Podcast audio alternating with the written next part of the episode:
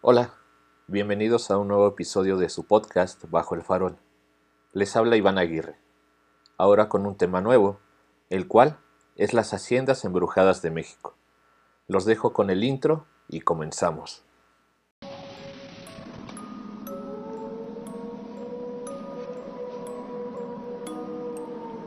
Las leyendas y los relatos aún viven. Esto es Bajo el Farol. Bienvenidos.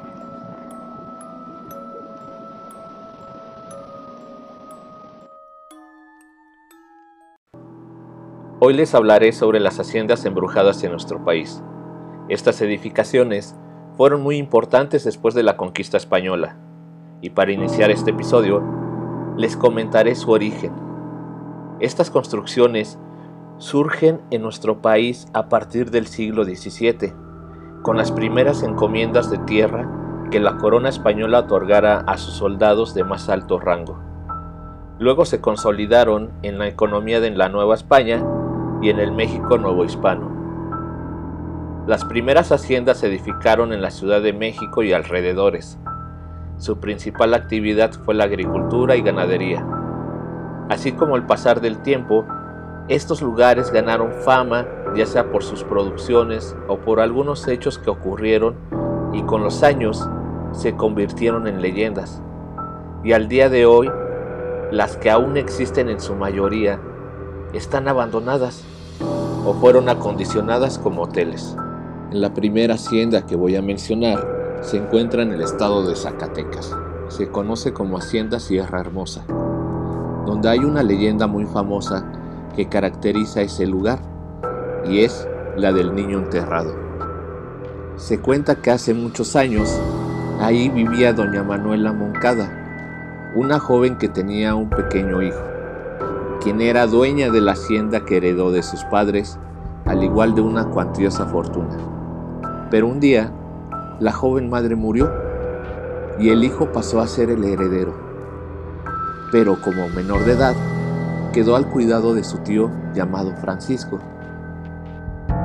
Pero este, al ser muy ambicioso, se quiso hacer con la fortuna del pequeño que había heredado.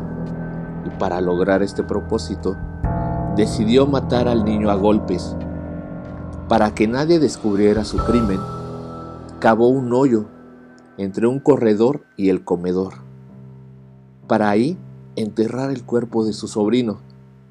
Después de la muerte de Francisco, muchas familias llegaron a ocupar la ex hacienda como hogar, pero no duraron mucho tiempo, ya que aseguraban que por las noches y por debajo del piso del comedor se escuchaba un llanto de un niño, acompañado de muchos sucesos paranormales.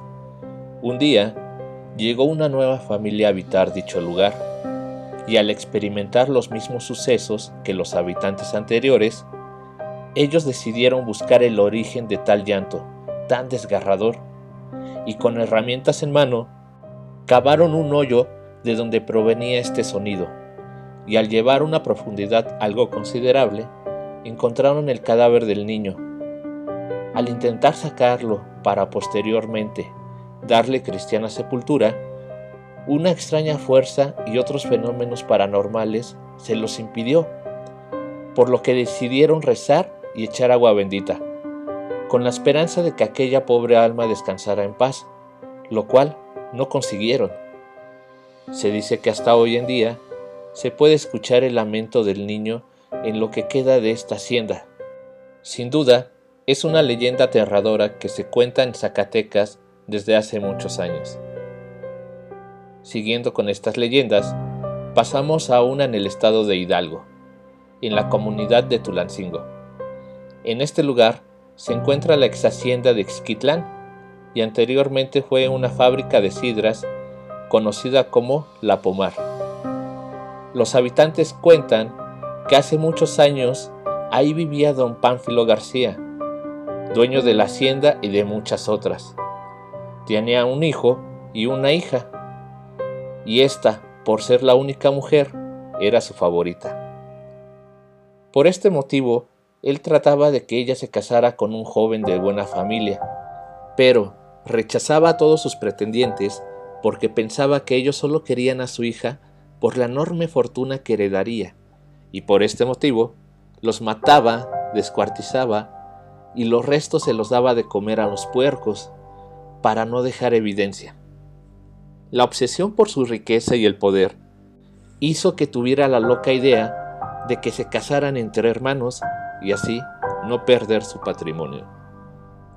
Sumando esto a la crueldad con la que trataba a sus peones y trabajadores, cuando le llegó la hora de la muerte a don Pánfilo García, se cuenta que al sepultarlo, la tierra lo rechazaba y al otro día encontraban su féretro fuera de la tierra.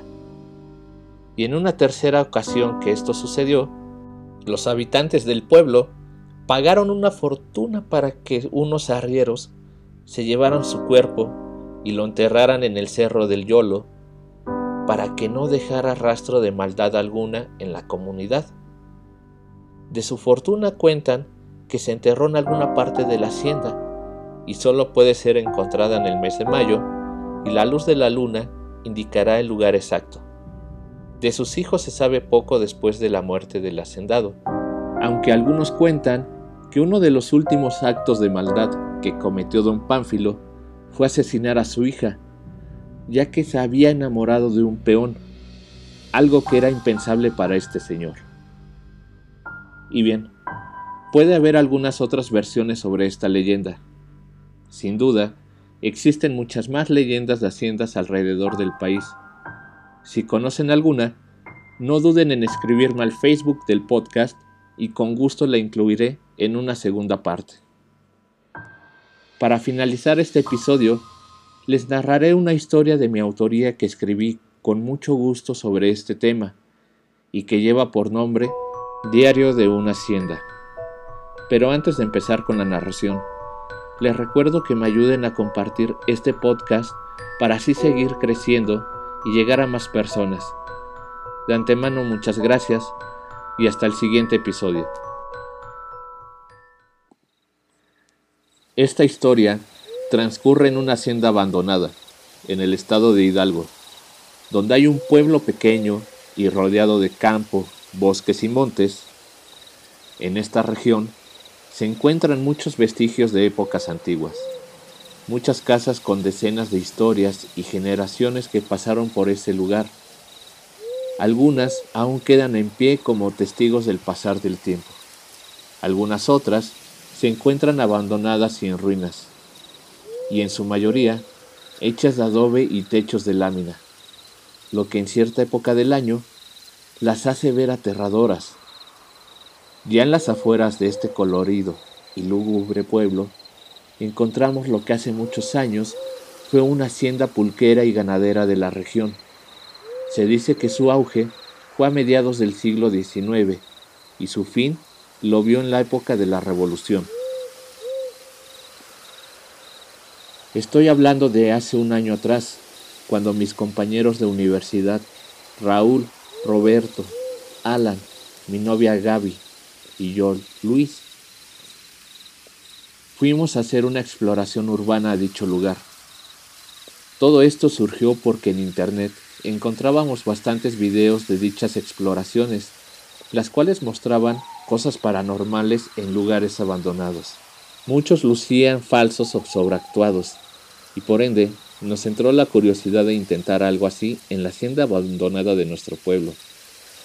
Después de clases, planeamos la salida para ir a explorar, y el día que mejor nos acomodaba era el próximo sábado a las 10 de la noche, para reunirnos y preparar las cosas que necesitábamos como lámparas, celulares, baterías portátiles, mochilas, agua embotellada, etc. Una vez que todos quedamos conformes con lo acordado, solo esperamos a que llegara tal día. No voy a negar que me sentía un poco nervioso, y a pesar de que era fan de los temas paranormales, nunca había experimentado algo así. Una vez que se llegó el día sábado, estuve texteando con mi novia y mis amigos para seguir planeando. Dieron las 9.30 de la noche. Le pedí el carro a mis papás para ir por mi novia, con el pretexto de que iríamos a cenar y a una pequeña fiesta. Total que accedieron rápidamente por el hecho de que conocían muy bien a Gaby. Solo me tomó unos 10 minutos llegar a su casa y recogerla. Después fuimos por el resto del grupo que se reunió en el centro del pueblo. Ya todos reunidos, tomamos dirección hacia el sur, aproximadamente a 3 kilómetros a las afueras del pueblo. Era un camino de terracería y rodeado por grandes árboles que daban un aspecto terrorífico al camino. Llegando a la hacienda, estacionamos el carro y recogimos todo lo necesario para poder adentrarnos. Esto fue fácil por las condiciones en las que se encontraba. Ayudados por la luz de nuestras linternas, empezamos el recorrido desde la entrada principal de la hacienda, la cual tenía unos enormes arcos a punto de caer. Caminamos con mucho cuidado para evitar cualquier derrumbe o simplemente por algún insecto o animal que pudiera esconderse entre la maleza que llevaba años creciendo en el interior. Todos íbamos un poco incrédulos de encontrarnos algún fantasma o algo sobrenatural, y al seguir adentrándonos en la hacienda, hacíamos unas pequeñas bromas entre nosotros. Cuando llegamos a la parte central, nos detuvimos un momento para planear hacia dónde ir a explorar. Con la luz de nuestras linternas, observamos nuestro alrededor para poder escoger un lugar que no estuviera muy dañado o que tuviera un riesgo para nosotros. Y una vez que decidimos hacia dónde ir, los cinco juntos fuimos a lo que parecía ser un salón o el recibidor. Al entrar, Vimos unas escaleras de concreto y madera que llevaban hacia la planta alta, y una vez que nos cercioramos de que eran seguras, subimos de uno en uno. Una vez todos arriba, caminamos por un pasillo que parecía llevar a diferentes cuartos, algunos ya sin techo y otros aún con unos muebles viejos y muy deteriorados por la humedad. Fue aquí donde nos separamos en dos grupos, mi novia y yo, y los otros tres en otro grupo. Así nos fuimos a cuartos diferentes. Cuando Gaby y yo entramos a un cuarto donde parecía haber un gran ropero o armario ya muy viejo, pero sorprendentemente aún de pie, le comento a Gaby, sostén la linterna, abriré el ropero para ver qué hay adentro. ¿Seguro que es buena idea? No sabes si hay algún animal o un bicho. Mejor no te arriesgues. Pero yo quiero ver si hay algo adentro. Y para que estés más segura, voy a tomar ese palo que está ahí tirado. Por si sale algo, lo golpeo. No me gusta tu idea para nada, Luis. Pero sé que eres muy necio y no puedo evitarlo. Así que ten mucho cuidado, amor. Claro que sí, mi amor. Retrocede un poco y alúmbrame bien. Cuando abro las puertas del ropero, salieron corriendo un par de ratones que nos hicieron brincar de un susto y mi novia gritó, pero nada fuera de lo normal. Y como era de esperar, no había nada en el interior, solo un olor a madera podrida. En ese instante decido arrojar el palo que llevaba en la mano hacia dentro del ropero, y como había pensado, hice un gran orificio cuando saqué nuevamente el palo, pude sentir que en la parte de abajo había topado con algo, así que empiezo a hacer el hoyo más grande y a ver lo que había en el interior. Parecía un pequeño baúl de madera con terciopelo rojo, o eso parecía, y con las orillas de un oxidado metal. Cuando lo saqué, no parecía tan pesado. Una pequeña decepción se apoderó de mi mente porque pensaba que podría tener en su interior algún metal valioso. Gaby estaba algo asombrada y dijo que lo llevara a mi casa para poder qué tenía dentro, por lo que yo asentí y lo guardé en mi mochila. Caminamos hacia donde estaba el otro grupo, pero cuando avanzó unos metros, veo que mi novia se queda en la entrada del cuarto. Regreso con ella y veo que está inmóvil y un poco pálida. Observo hacia el interior. Amor, ¿qué tienes? ¿Por qué te quedaste aquí? Ella no me respondía, hasta que la muevo con un poco de fuerza. Amor, creo que vi a una mujer al lado del ropero cuando salíamos. Se veía con ropas viejas, pero cuando vi hacia otro lado y regresé la vista, la mujer ya no estaba. Ay, amor, creo que te estás sugestionando. ¿Acaso no me crees? No es eso, pero no creo mucho en los fantasmas. Para no empezar con alguna discusión, la tomé de la mano y fuimos con los demás. Pero justamente cuando estábamos cerca de ellos, los tres salen corriendo del cuarto del que estaban, agitados y asustados. Vámonos, güey, aquí hay algo extraño. Vámonos rápido, dicen. Sin poner peros, salimos corriendo, ya que casi todos se encontraban asustados, y más Gaby, por lo que vio minutos atrás. Pero cuando llegamos a las escaleras que llevaban hacia la planta baja, nos detenemos para bajar de uno en uno. Primero bajé yo, para que después mi novia fuera detrás de mí. Cuando logramos bajar, escuchamos que nuestros amigos empiezan a gritar muy asustados, porque escuchaban pasos que venían del pasillo y se dirigían hacia donde estábamos nosotros.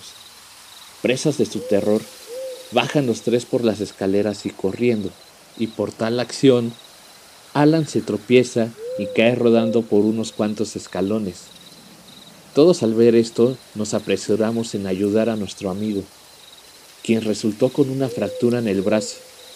Le dimos los primeros auxilios y lo pusimos en pie y por alguna extraña razón todos volteamos hacia lo alto de las escaleras y con gran asombro vimos una sombra parada justamente donde empezaban los escalones de la parte superior. Nos invadió un gran terror que como pudimos salimos corriendo de ese tenebroso lugar hasta llegar a mi auto. Con todos a bordo, manejé lo más rápido que pude para salir de ahí y llevar a mi amigo a un hospital o alguna clínica donde lo pudieran atender. Cuando encontramos donde pudieran recibir a nuestro amigo, estuvimos en la sala de espera hasta que nos dieron noticias sobre él.